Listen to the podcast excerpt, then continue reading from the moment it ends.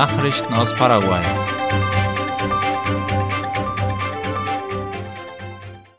Cecilia Perez tritt als Beraterin des Präsidenten zurück. Die Beraterin für Sicherheitsfragen des Staatspräsidenten Mario Abdo Benitez, Cecilia Perez, ist am gestrigen Mittwoch zurückgetreten, um für das Amt des Generalstaatsanwalts zu kandidieren. So schreibt die staatliche Nachrichtenagentur IP Paraguay. Sie erklärte gegenüber den Reportern von Paraguay.com, dass ihr Rücktritt auf dem Wunsch basiert, die Transparenz in dem Kandidaturprozess für das Amt des Generalstaatsanwalts zu wahren. Der französische Botschafter übergibt dem Präsidenten sein Beglaubigungsschreiben. Präsident Mario Abdo Benitez hat gestern das Beglaubigungsschreiben des neuen französischen Botschafters Pierre Christian Zocoya an die paraguayische Regierung entgegengenommen. Darüber berichtet IP Paraguay. Dies geschah im Rahmen einer Zeremonie, die im Lopez-Palast stattfand und an der auch der nationale Außenminister Julio César Ariola teilnahm. Botschafter Sokoya war bis zu seiner Ernennung zum Botschafter in Paraguay stellvertretender Direktor des Staatsprotokolls und der diplomatischen Beziehungen im französischen Außenministerium. Er war auch Gesandtschaftsleiter in der französischen Botschaft in Honduras und bekleidete weitere bedeutende Positionen in der französischen Regierung. Ein Masterplan soll zukünftig die Sicherheit auf den Straßen Paraguays verbessern. Gestern hat der Minister für öffentliche Bauten und Kommunikation Rodolfo Segovia in seinem Büro den Bürgermeister von Asunción, Oscar Rodriguez, und die Direktorin der Nationalen Agentur für Verkehr und Straßenverkehrssicherheit ANTSW Maria del Carmen del Poro empfangen. Die beiden stellten bei dieser Gelegenheit den Nationalen Plan für Straßenverkehrssicherheit 2030 vor, wie das MEOPC berichtet. Der Plan zielt darauf ab, die Zahl der Todesopfer und Verletzten bei Straßenverkehrsunfällen um 30 Prozent zu senken. Nach Angaben der ANT-SEW-Direktorin enthält das Dokument ein Modell für die Gestaltung der Straßenverkehrssicherheit bis zum Jahr 2030. In Asunción hat der Internationale Onkologie-Kongress begonnen. Der Kongress, der gestern im Veranstaltungszentrum des Paseo La Galeria begonnen hat, dauert bis zum 18. November, wie die Zeitung OI berichtet. Laut dem Vorsitzenden der paraguayischen Gesellschaft für medizinische Onkologie, Miguel Aguero, ist das zentrale Thema dieses Jahr der fachübergreifende Ansatz bei der Krebsbehandlung. Zu den Referenten gehören renommierte Fachleute aus Spanien, Brasilien, Bolivien, Argentinien, Uruguay, Chile und Paraguay. Während des Kongresses werden unter anderem die Themen Genetik und Krebs bei Frauen und die Auswirkung des Medikaments Olaparib auf das Überleben bei Eierstockkrebs diskutiert. Die Onkologie beschäftigt sich mit der Erkennung, Diagnose und Behandlung von Tumorerkrankungen, egal ob gut oder bösartig. Genau genommen sind in der Onkologie Experten verschiedener medizinischer Fachrichtungen tätig, zum Beispiel Strahlentherapeuten, internistische Onkologen, Nuklearmediziner und Chirurgen. Nachrichten aus aller Welt. Getreideexportabkommen wird verlängert. Kurz vor Ablauf der Frist haben sich die Ukraine und Russland auf eine Verlängerung des Getreideausfuhrabkommens verständigt, so die Deutsche Welle. Die Vereinbarung gilt für 120 Tage, wie der ukrainische Infrastrukturminister mitteilte. Das von der Türkei und der Vereinten Nationen im Juli vermittelte Abkommen soll es der Ukraine ermöglichen, trotz des Krieges Getreide aus ihren Schwarzmeerhäfen zu exportieren.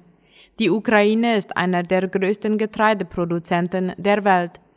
Durch den russischen Einmarsch konnten zunächst etwa 20 Millionen Tonnen Getreide nicht ausgeführt werden. Ein hoher türkischer Regierungsbeamter bestätigte die Verlängerung des Deals. Die bestehende Vereinbarung bleibe für die kommenden vier Monate in Kraft, erklärte er. Prozess um MH17-Absturz. Vor mehr als acht Jahren wurde der Passagierflug MH17 über der Ostukraine abgeschossen. Alle 298 Menschen an Bord kamen ums Leben. Heute soll das Urteil in einem Prozess gegen vier mutmaßliche Verantwortliche gesprochen werden. Sie sind wegen Mordes in 298 Fällen angeklagt. Die Staatsanwaltschaft fordert lebenslange Haftstrafen, wie die Frankfurter Allgemeine Zeitung schreibt. Seit März 2020 verhandeln niederländische Richter des zuständigen Gerichts in Den Haag in Abwesenheit der Angeklagten. Am 17. Juli 2014 startete ein Flugzeug der Malaysia Airlines, der Flug MH17, vom Flughafen Amsterdam Schiphol mit dem Ziel Kuala Lumpur. Dort kam die Maschine nie an. Sie stürzte im ukrainischen Gebiet Donetsk ab. Eine internationale Ermittlungsgruppe kam später zu dem Schluss, dass das Flugzeug um 16.20 Uhr Ortszeit vom Boden abgeschossen wurde. Der Osten der Ukraine war bereits damals umkämpft, die ermittelte Stelle des Abschusses wurde zum Zeitpunkt des Absturzes von pro-russischen Kräften kontrolliert. An Bord des Flugzeugs waren Passagiere und Besatzungsmitglieder aus zehn Ländern. Mehrere Länder forderten ein internationales Tribunal, aber ein Prozess vor einem Gericht der Vereinten Nationen scheiterte am Veto Russlands. Da 193 der Opfer aus der Niederlande stammten, hat dort im März 2020 ein Prozess nach nationalem Recht begonnen. Die Ermittler machten vier Hauptverdächtige aus, drei Russen und einen Ukrainer. Keiner der vier ist zum Prozess erschienen, nur Pulatov wurde von Anwälten vertreten. Er streitet eine Beteiligung am Abschuss des Flugzeugs ab. Alle Angeklagten halten sich vermutlich in Russland oder in von Russland annektierten Gebieten in der Ukraine auf. Russland liefert Staatsangehörige grundsätzlich nicht an andere Staaten aus. Ein kritischer Punkt im Verfahren ist, dass die Verdächtigen nicht selbst den Knopf zum Raketenstart gedrückt haben sollen. Die Anklage beruft sich stattdessen lediglich darauf, dass sie das Geschoss beschafft und den Abschuss herbeigeführt haben sollen. Außerdem sollen die Separatisten es eigentlich auf ein Militärflugzeug der Ukraine abgesehen haben. Die russische Regierung streitet jede Beteiligung am Absturz ab. Republikaner erobern die Mehrheit im US-Repräsentantenhaus. Wie die Deutsche Welle schreibt, haben die Demokraten von Präsident Joe Biden bei den Kongresswahlen in den USA ihre Mehrheit im Repräsentantenhaus verloren. Für die siegreichen Republikaner ist es eine Rückkehr zur Macht. Die Midterms, die Kongresswahlen zur Hälfte der Amtszeit eines US-Präsidenten, sind somit für die oppositionellen Republikaner bislang wenig erfolgreich verlaufen. Obwohl die Zwischenwahlen von den Wählern traditionell dazu genutzt werden, die Partei des Präsidenten abzustrafen, ist der fast sicher erwartete haushohe Sieg der Republikaner ausgeblieben. Die Demokraten von US-Präsident Joe Biden haben ihre Senatsmehrheit verteidigen können. Daher ist für die Republikaner der nun errungene Machtwechsel im Repräsentantenhaus so wichtig. Russland trägt die volle Verantwortung für den Raketeneinschlag in Polen. Nach dem Raketeneinschlag in Polen hat die ukrainische Regierung Russland die Verantwortung zugewiesen. Wir teilen die Ansicht, dass Russland die volle Verantwortung trägt für den Raketenterror und dessen Folgen auf dem Gebiet der Ukraine, Polens und Moldawiens, so der ukrainische Außenminister Dmytro Kuleba laut dem ORF. Dieser hatte zuvor mit US-Außenminister Anthony Blinken telefoniert. Die Rakete war am Dienstag in der Nähe der ukrainischen Grenze in Polen eingeschlagen und hatte zwei Menschen getötet. Nach Auffassung der NATO und Polens wurde der Einschlag wahrscheinlich durch eine ukrainische Flugabwehrrakete verursacht, die zur Abwehr russischer Raketenangriffe abgefeuert wurde. Verantwortlich sei letztlich allerdings Russland aufgrund des Krieges, wie es heißt.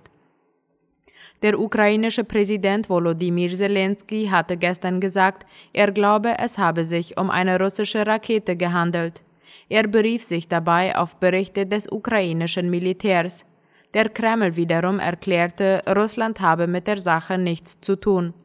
Die Ukraine wird wahrscheinlich auch Zugang zu der Stelle im Südosten Polens erhalten, an der die Rakete einschlug.